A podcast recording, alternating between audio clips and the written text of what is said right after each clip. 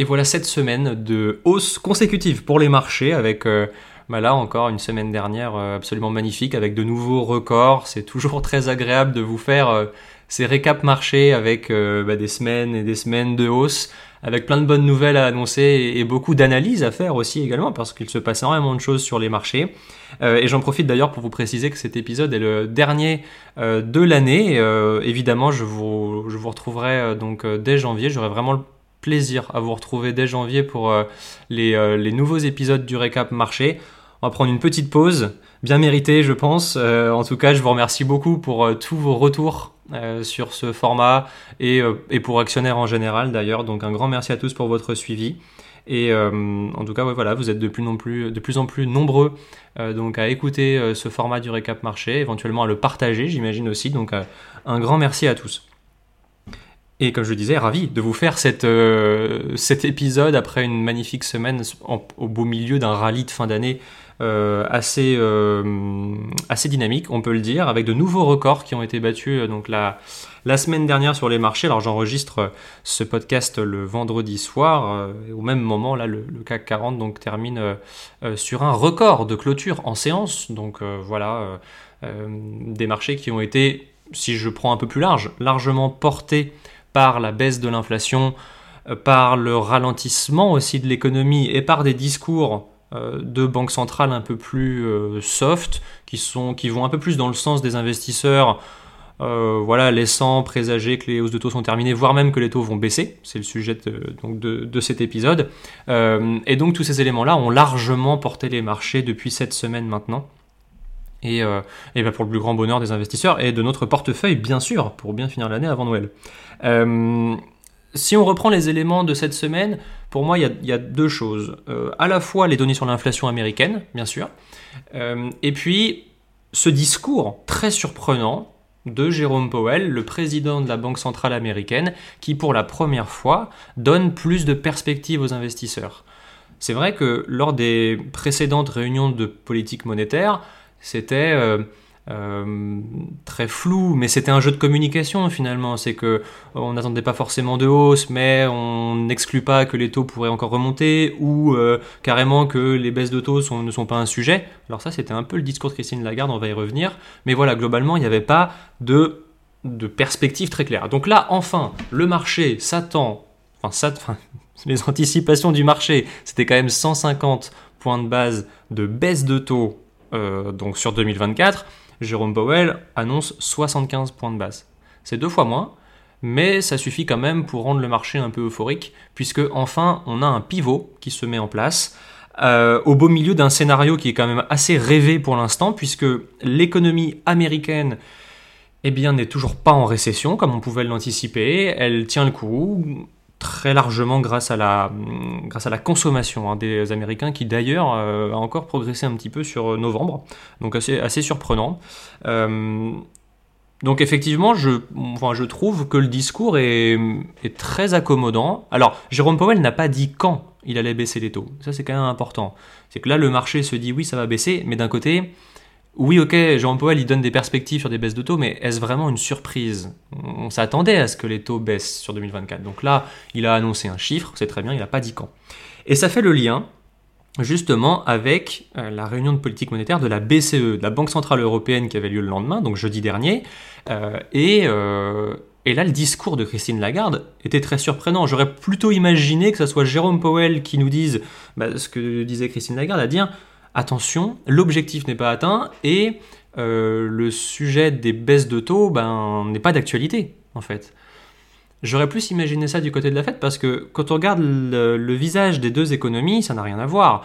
En zone euro, on n'est pas loin de la récession. Aux États-Unis, euh, en, rythme, euh, en rythme annuel, au troisième trimestre, ils ont 5,2% de croissance. La récession, elle n'est pas là. Alors, oui, bien sûr, on commence à constater des signes de ralentissement. Ça, c'est clair. On l'a vu sur le marché de l'emploi. Il y a un peu moins de création d'emplois.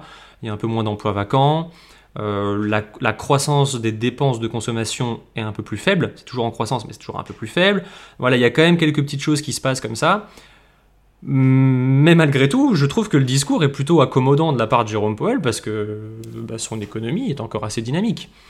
Donc, euh, alors, c'est vrai qu'il faut nuancer. C'est vrai que Christine Lagarde, et d'ailleurs on l'a vu sur le marché euh, lorsqu'elle a parlé, euh, on, est, on devait être en hausse, euh, si je prends le... Donc sur le marché français, on devait être en hausse de 1,6% et quelques. Dès lors qu'elle a prononcé ces mots que les baisses de taux n'étaient pas un sujet, bah, finalement le marché a reperdu 1% sur la journée. mais finalement, elle elle n'a pas dit qu'il n'y aurait pas de baisse taux non plus. Et à l'image de Jérôme Powell, en fait, elle, dit que ça n'est pas un sujet aujourd'hui. Aujourd'hui, au mois de décembre, c'est pas un sujet. Mais en 2024, ça sera évidemment un sujet. Ça, c'est clair et net. Donc, euh, c'est pour ça que les investisseurs ont, légèrement réagi, mais euh, sans grosse euh, réaction non plus. On n'a pas eu de, de, cassure importante. Tout ça pour dire que ces baisses de taux sont extrêmement anticipées aujourd'hui par les investisseurs. Elles sont dans les cours de bourse. Euh, donc ce que je veux dire par là, c'est que je ne pense pas que c'est lorsque les taux vont baisser que d'un coup les marchés vont repartir. Je pense que là, c'est déjà anticipé. Euh, et ça m'amène à vous parler justement de bah, plutôt 2024. Euh, quelle perspective Qu'est-ce qu'on peut attendre des marchés? C'est vrai que là, personnellement, je m'attendais pas du tout à une, une, hausse de marché aussi importante, de refaire des records historiques comme ça à la fin de l'année. C'est assez impressionnant. Euh, mais malgré tout, on, a des perspectives 2024 qui sont pas si mauvaises que ça. Euh, j'ai regardé un peu euh, bah voilà, les, grandes banques d'affaires, les gestionnaires d'actifs, ce qu'ils proposent. C'est à peu près partout pareil. Certains parlent de courte récession aux États-Unis vers le deuxième trimestre ou troisième trimestre 2024. certains n'en voient pas. C'est assez surprenant. Et alors, ce qui est marrant, c'est qu'ils n'en voient pas parce que les taux vont baisser. Mais euh, comme pour une hausse de taux, il faut le temps que ça se diffuse aussi dans l'économie. Donc ça, à surveiller quand même. Personnellement, je pense qu'on peut avoir un ou deux trimestres de contraction de la croissance à un moment. Ça ne sera pas grave, mais je pense que ça peut arriver en 2024. D'autant que euh, beaucoup d'entreprises font face encore dès maintenant à une baisse de la consommation. Et surtout, et j'en avais parlé dans de précédents épisodes, à ce phénomène de déstockage. C'est-à-dire que les distributeurs, euh, je prenais le cas par exemple des, euh, euh, spiritueux, beaucoup de distributeurs ne repassent pas commande auprès des grands groupes qui s'occupent de la production, mais qui préfèrent écouler des stocks plutôt que, comme je disais, repasser commande. Donc il y a ce phénomène de déstockage, il est très fort, il est très marqué dans certains secteurs, ça peut être même un peu le cas dans le luxe. Et donc, bah, je trouve que ça c'est un élément vraiment à prendre en compte sur les résultats. Les résultats d'entreprise au premier, deuxième trimestre, je pense qu'on peut avoir, enfin, être un peu plus chahuté au premier euh, semestre 2024. sans grand bouleversement, à moins qu'il y ait un truc extraordinaire. On va pas retrouver des, points bas de marché comme ça du jour au lendemain, mais je pense qu'on peut rentrer dans une phase un peu plus attentiste euh, où les investisseurs vont commencer à jauger un peu euh, voilà l'activité économique, où en fait ce côté macro où on se dit aujourd'hui bah, le ralentissement économique c'est bien perçu par le marché parce que euh, bah, ça favorise les banques centrales à baisser les taux. Bon ok, là on a anticipé que les baisses de taux eh ben, elles étaient actées.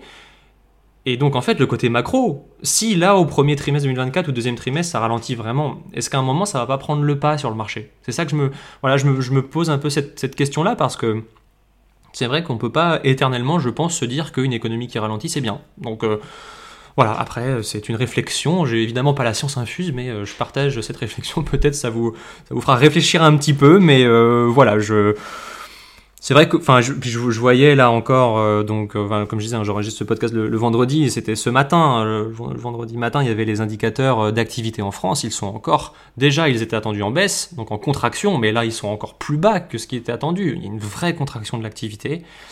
Et bon, voilà. Je... Alors, ça me fait penser, il y a un, chiffre qui n'a rien à voir, un chiffre intéressant, c'est le chiffre, disons, de cet épisode.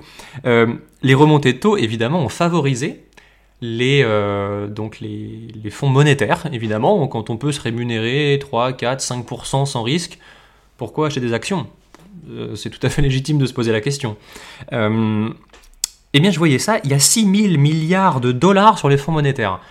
Le jour où les taux baisseront, il sera peut-être plus intéressant pour les investisseurs, mécaniquement, de se repositionner sur les marchés actions. Donc, ça fait un petit peu comme un, trésor de guerre qui dort et qui, qui est là sur des fonds monétaires, sans risque bah, pourquoi pas un jour le, commencer à le réinjecter sur, sur les marchés. C'est évidemment ce qui permettrait d'augmenter les volumes de, transactions sur les marchés, qui étaient quand même assez bas hein, sur l'année 2023 quand même. Même si on a vu sur le troisième trimestre là, les investisseurs revenir un peu, bah, il reste quand même beaucoup de liquidités chez les gérants d'actifs. Euh, dans les grandes banques pour euh, justement se repositionner sur la partie action quand on estimera que ça sera un peu plus euh, favorable. Voilà. Pour les perspectives de cette semaine, alors bon, clairement l'année est terminée. Je pense pas que les quelques données que nous allons avoir cette semaine vont changer la face du monde. Loin de là, on a hum, donc plutôt aux États-Unis quelques données alors sur l'inflation PCE Core. Cette inflation-là, je rappelle, c'est une mesure de l'inflation euh, donc sur les produits qui sont les plus échangés par les ménages. Donc c'est quand même une inflation qui est assez regardée. Euh, et puis une nouvelle estimation donc de la croissance au troisième trimestre euh, pour les États-Unis. Mais enfin voilà, il n'y a pas de, de grandes grandes nouveautés. J'aurai surtout plaisir à vous retrouver en janvier. Et encore une fois, un grand grand merci de m'avoir écouté. Et je suis toujours extrêmement preneur de tous vos retours. À bientôt.